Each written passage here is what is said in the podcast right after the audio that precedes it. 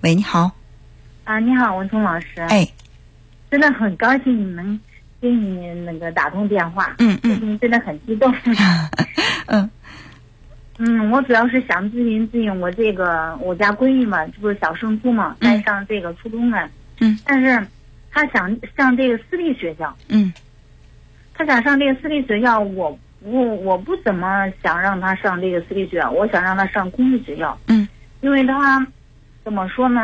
他一直就是在家嘛，没有怎么出去过。嗯。嗯，也没有怎么独立的生活过。嗯。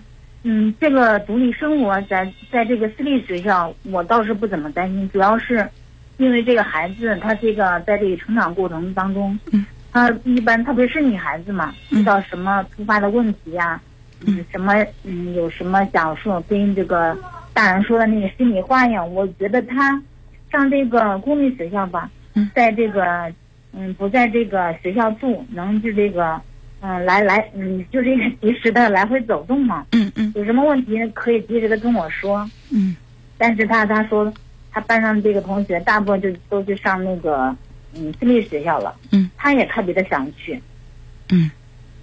嗯。嗯。现在现在就是，嗯，他说那个，就是意见我们意见不统一嘛。嗯。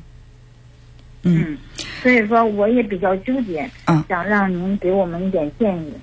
嗯，就是从做母亲的这个角度，因为我的孩子跟你的孩子是差不多大，也都是面临着小升初这个问题，就是我特别能够呃理解你的那种感受。一方面是渴望孩子能够独立，但是呢，又觉得孩子他还没有到了那种完全能够独立生活的呃那种状态，所以呢，又想再多给他多多给他一些这种保护。那这个想法我是比较理解。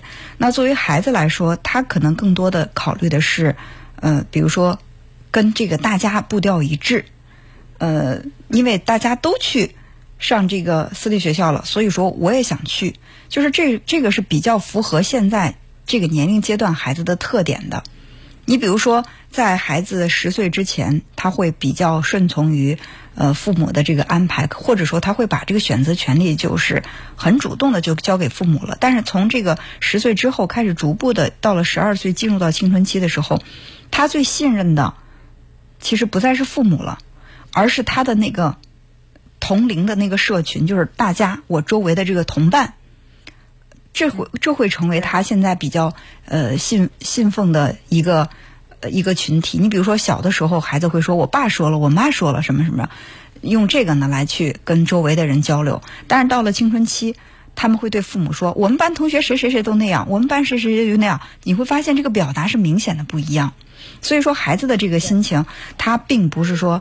呃，只是你的孩子遇到这个问题，或者说他不听话，在跟父母对抗，这些都没有，而是他开始去建立独立自主的意识，他想去做选择，而他这个时候，他更多的是参考他的同龄的同伴的同一群体的人的这种意见，所以就是对这个孩子的这个想法呢，呃，表示理解，同时呢，你要去帮助孩子来做分析，就是如果说你自己到这个私立学校去的话，他有可能。好处是什么？我们利弊都分析嘛，是吧？你能够更早的独立生活，呃，但是确实就是有很多这个升入到这个初中、进入到呃封闭学校的寄宿学校的孩子，刚开始都是兴冲冲的去准备自己的什么行李啊，就觉得特别开心，要过集体生活了。往往有一些就是过了三天之后，就开始哭着打电话说：“妈妈，我不在这儿，我要回家去。”就这种非常普遍。对，但是就是就是怕他出现这种情况。嗯，就是如果说你你现在彻底的去否定他的话，他可能你越否定，他去选择的这个就这个态度就会越坚定。那我认为，我们与其去那样的干涉他，不如去认真的去跟他分析。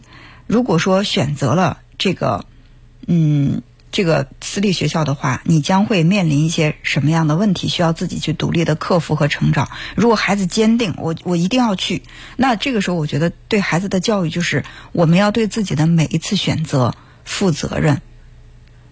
其实就是作为初中这个阶段，嗯，我感觉走读也好，寄宿也好，呃，都没问题。孩子的适应力不一样，有的孩子适应力适应的早的话，他可能。初中，他能够很快的进入到集体生活。适应的慢的话，过一段时间他也能够逐渐的去适应。就是小学阶段，我是不建议孩子住宿的，因为有很多私立的小学就开始住宿，这个我不太建议。我觉得到了初中这个阶段，住宿不住宿，对孩子心内心的那个成长的影响，在我看来不是太大。你比如说我周围的一些朋友，他们的孩子跟爸妈。